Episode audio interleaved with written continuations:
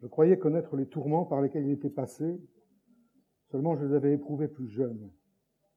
Ce fut là ma chance. On résiste à presque tout lorsque la sève est encore vigoureuse.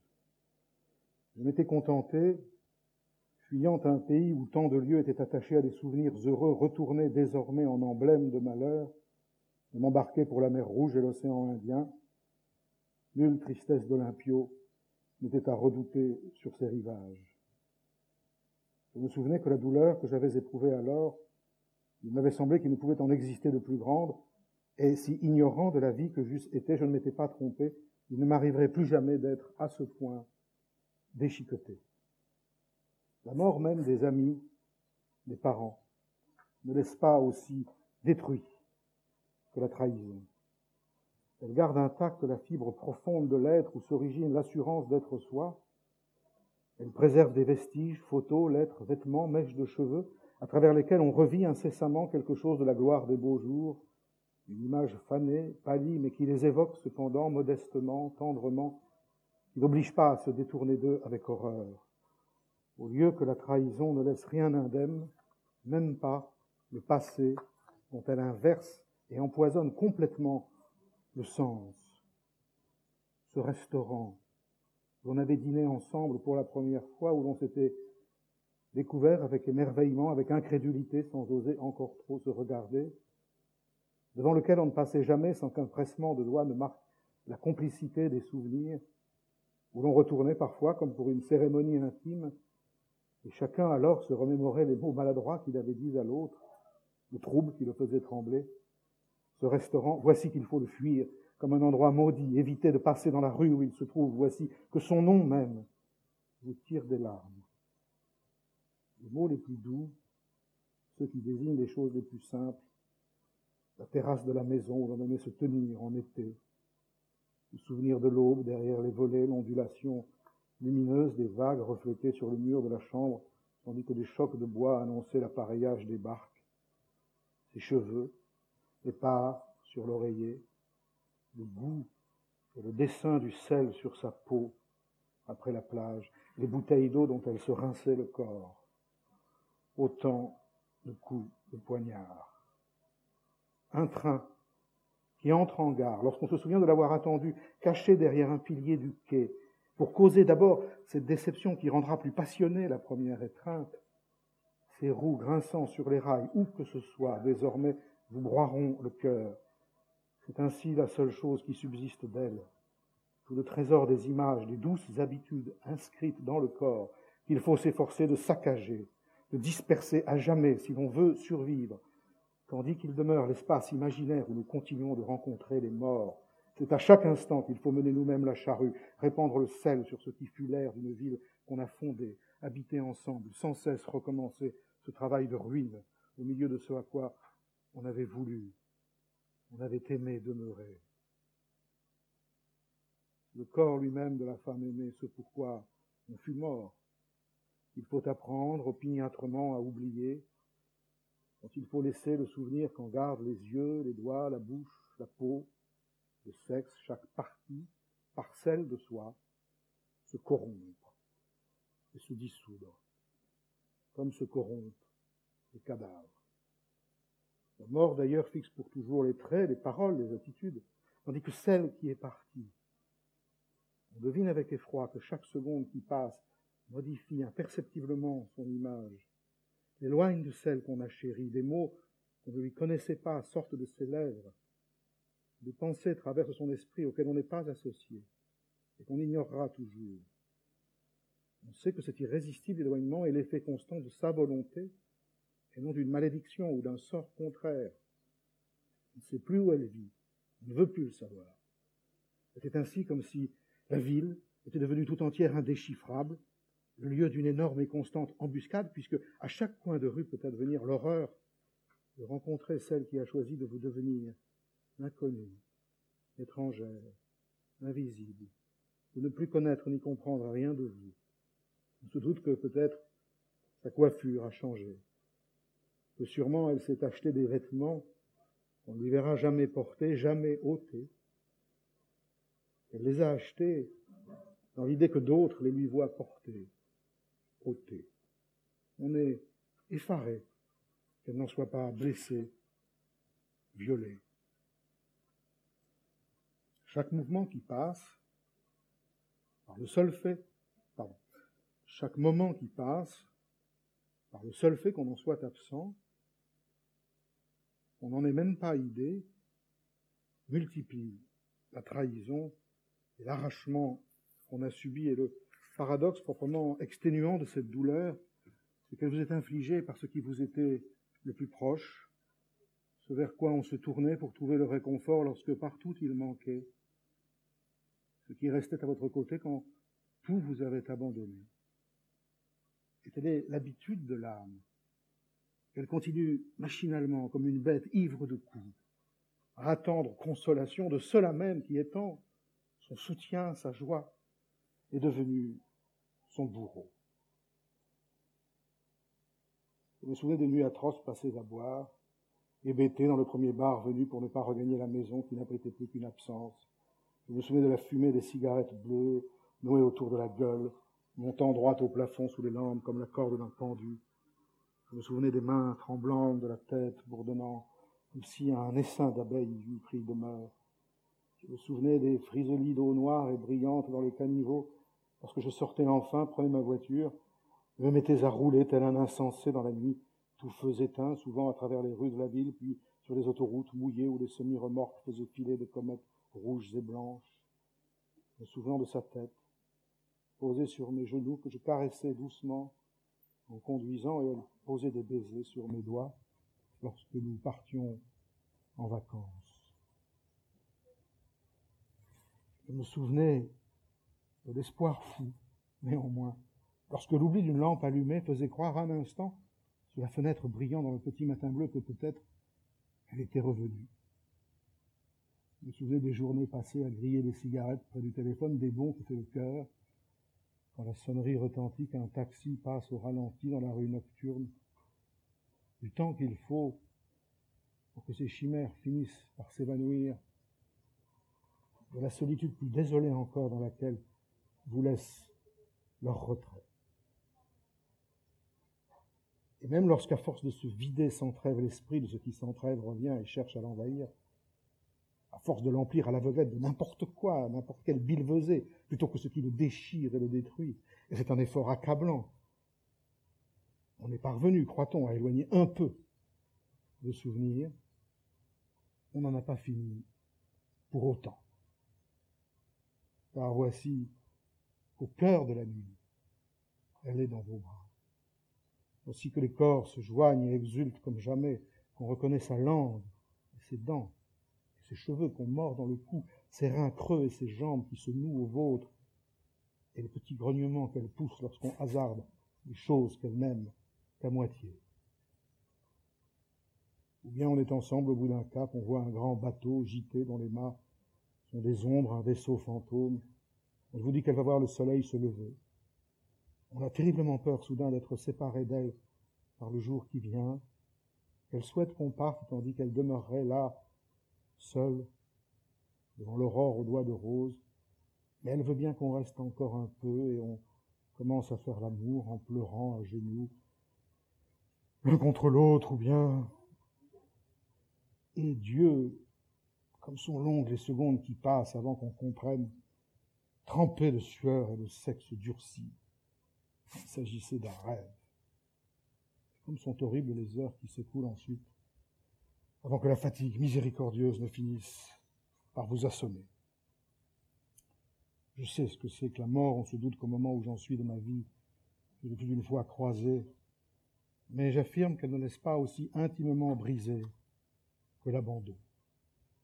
Elle a l'affreuse douceur aussi des choses irrévocables, inutile de se révolter contre elle, de la solliciter de revenir sur ses arrêts, tandis que la décision de vous abandonner, on sait qu'une personne l'a prise, et la personne justement qui ne vous voulait aucun mal, mieux celle qui vous souhaitait du bien, tout le bien possible, pensait-on, celle qui enfin vous aimait.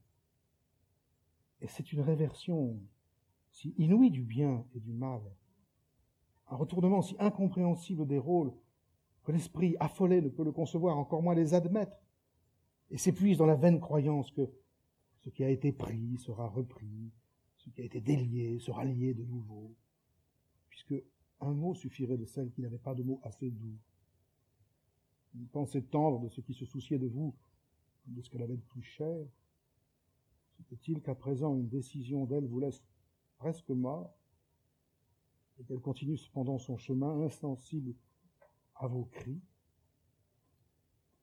Se peut-il qu'elle ne soit pas accablée de la blessure terrible qu'elle vous a faite, elle qui s'inquiétait du moindre mal qui pouvait vous advenir, dont on, elle dont on calmait avec des baisers la moindre petite égratignure, les crampes qui souvent la raidissaient le matin. Et on a à certains égards raison de s'interroger ainsi, postulant une cohérence entre le passé et le présent.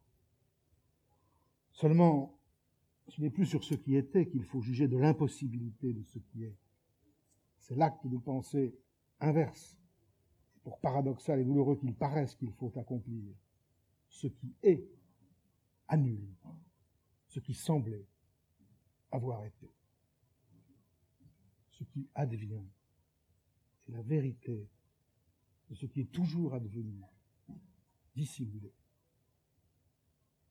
Cela est vrai au moins dans les causes extrêmes, et belles pour cela, de la guerre et de l'amour, pour lesquelles d'ailleurs ce n'est pas en vain qu'on use du même implacable mot de trahison.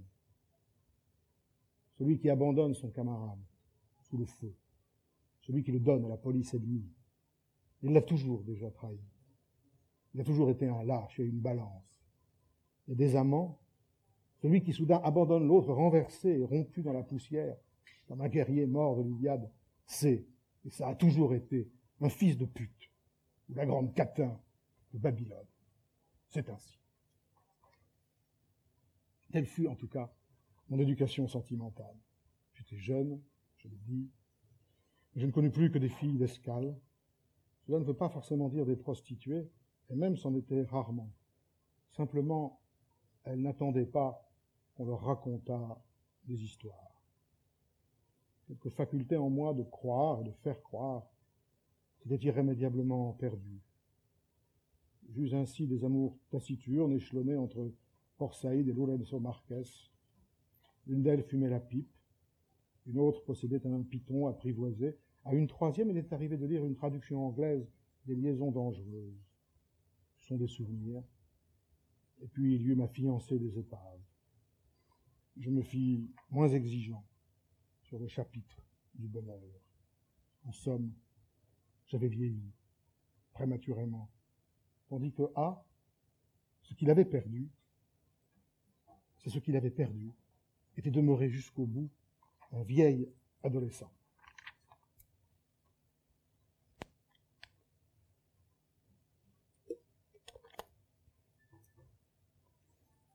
Chapitre 10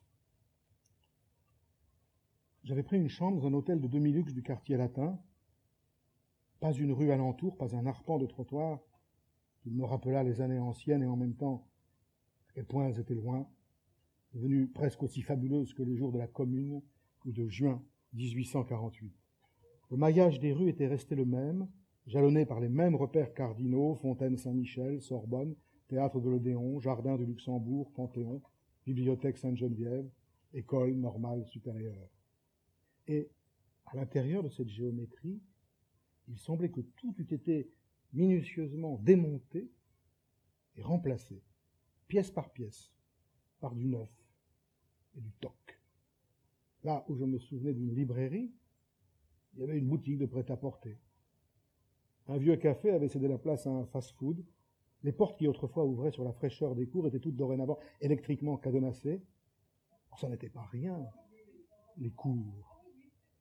On s'y protégeait de la police, on s'y cachait pour échanger les caresses indiscrètes qu'appellent les premiers baisers, on y flânait, tout simplement n'était pas jusqu'au petit restaurant minable des abords de Saint-Séverin qui, tout en restant petit et minable, ne fussent devenus cantine à touristes. Le Paris dans lequel nous avions grandi était encore proche de celui du début du siècle. On y voyait des flics en pèlerine s'époumoner dans des sifflets à roulettes et des autobus à plateforme démarrer quand le receveur tirait la chaînette qui ressemblait furieusement à une chasse d'eau. Le métro avait des wagons rouges et, verts, et des bancs en latte de bois. Il y avait quelque chose de balnéaire. Le conducteur, au milieu de bouquets d'étincelles, abaissait des manettes à poignées de porcelaine dans les tunnels. Dans les tunnels, il était écrit du bon, du bon, du bonnet. Il y avait des poinçonneurs sous des voûtes de faïence blanche et des facteurs à vélo, et des remorqueurs sur la Seine comme sur un tableau de marqué. Les pavés faisaient des rues écailleuses comme des sardines, des usines aspirant et recrachant des flots de prolétaires en bleu bombaient leur dos de dragons en pleine ville, qui était à la fois plus industrielle et plus rurale, car je crois bien qu'il y avait plus d'arbres. Et les fontaines Wallace faisaient entendre le murmure de l'eau sur le plat. La Seine ne coulait pas encore entre les autoroutes. Les périphériques n'avaient pas encore enfermé les vingt arrondissements dans une arène en béton. J'ai dit que je m'efforçais de reconstituer le plus fidèlement possible la lettre suspendue de mon ami. Il est difficile de définir précisément en quoi consiste ce scrupule, quand il semble qu'un message qui ne comporte que les deux mots de l'entête soit susceptible de se prêter avec une égale vraisemblance à n'importe quelle interprétation. En vérité, il n'en avait pas ainsi. Qu'il ait songé à m'écrire la veille de sa mort, à moi qu'il n'avait plus revu depuis près de vingt-cinq ans, qu'il y ait finalement renoncé. Chacun de ces faits avait une signification qui restreignait la gamme des restitutions possibles. Il voulait évidemment m'expliquer les raisons de son geste, lesquelles, au-delà de l'abandon qui était la cause principale et dernière, devaient avoir aussi quelque rapport avec cet inassouvissement, cette intranquillité qui nous liait à travers les années. Et il fallait que ces raisons fussent extrêmement compliquées à démêler pour que sa plume ait bronché après ces deux mots absolument banals de cher ami, et qu'enfin il se soit résolu au silence. Le mystère que j'avais à résoudre s'apparentait à un problème d'échec un peu particulier, dans lequel, ignorant la position de quelques-unes des, principales pièces, j'eusse dû reconstituer cependant la marche exacte des coups menant au mat. Réfléchissant seul dans ma petite chambre du quartier latin, la solution que j'échafaudais était la suivante. Cette très jeune femme, je ne savais presque rien dessus en dehors de la beauté burnéenne, de la vêture noire et blanche, et du fait qu'elle eut toujours, en dépit des années et de l'amour éclatant que l'un et l'autre évidemment s'étaient portés, elle eut toujours cultivé l'impression d'être seulement de passage chez A. Celle enfin que j'appelais la disparue avait aimé mon ami pour les mêmes raisons qu'il avait convaincu ensuite de l'abandonner au risque de le faire mourir. Ou encore, ce qu'elle avait trahi et assassiné chez lui, c'est précisément ce dont elle avait d'abord été éprise. Elle l'avait aimé comme quelqu'un qui venait d'un autre monde, d'un autre temps plutôt, où existait une chose, une force énorme, dont elle n'avait qu'une très vague idée, qui se nommait l'histoire, et aussi les blessures que, sa marche imprévisible laisse toujours dans l'âme. Mais cela, elle ne pouvait le comprendre. Elle avait aimé cette étrangeté un peu dramatique qui la transportait si loin du monde frivole, instantané, narcissique, où elle avait l'habitude de se mouvoir, car elle, elle était de ce temps-là où il n'y avait plus de temps. Rien qu'un présent scintillant, pas de cause, ni de parti philosophique ou moral, pas de drame qui fût plus affreux que la mort d'un chat persan. Elle était de ce côté, de ce paysage-là, que rendait manifeste le Paris inconnu de moi, marchand, clinquant, moderne et à la mode, à travers lequel je passais comme un étranger, où chaque lieu semblait sa propre représentation dans la vitrine d'une agence de voyage. Chaque personne s'efforçait de coïncider avec l'image que lui proposait cette technique de l'éphémère, qui était devenue la pensée majeure de l'époque. Ce n'est pas seulement du côté de l'histoire qu'il venait, mais encore de celui de la littérature.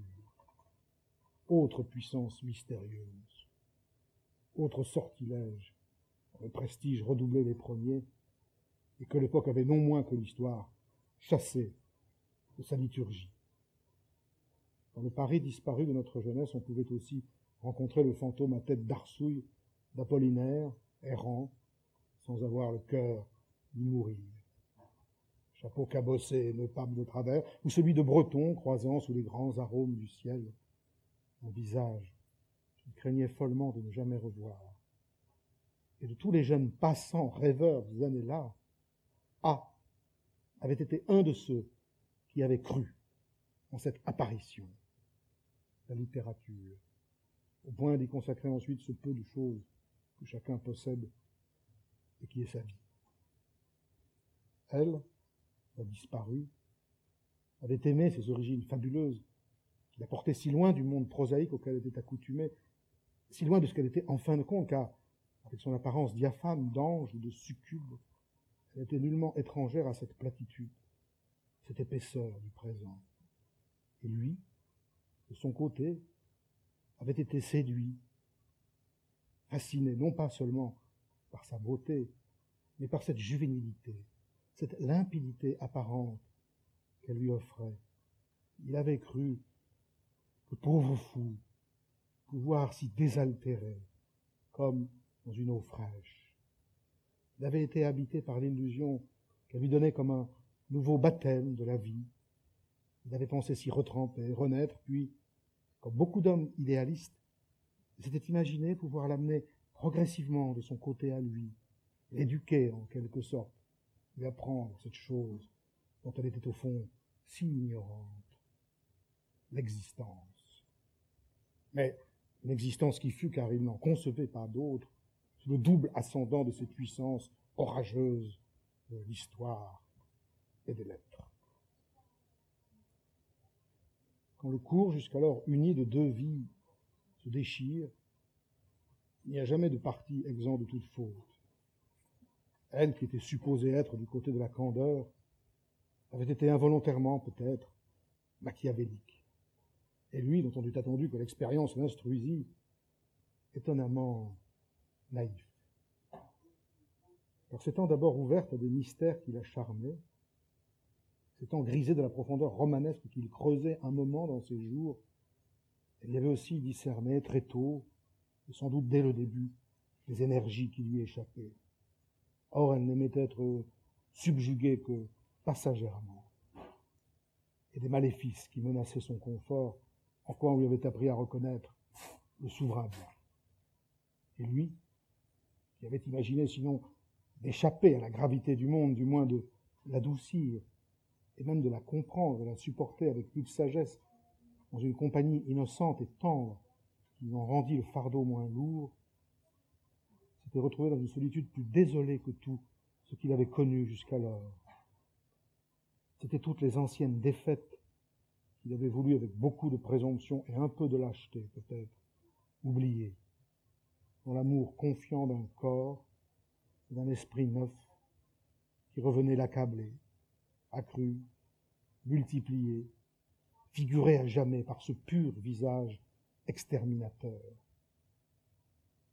Et il était possible qu'elle eût continué quant à elle de l'aimer, comme on aime un objet qui, sans être une chose inerte, vit tout de même d'une vie différente, diminuée, le souvenir d'un mort, un tableau, un livre, une musique. Il était possible qu'elle eût aimé ses yeux, mais non comme un feu inquiet et vivant, plutôt à la façon d'ailes de papillons clouées au liège, belles et changeantes, et qu'un geste d'une main inattentive réduit en poudre. Ils étaient, chacun dans son âge, comme les deux lèvres d'une plaie qui, au lieu de se cicatriser pour ne plus former qu'une chair unie, se fut ouverte et écartelée. Merci.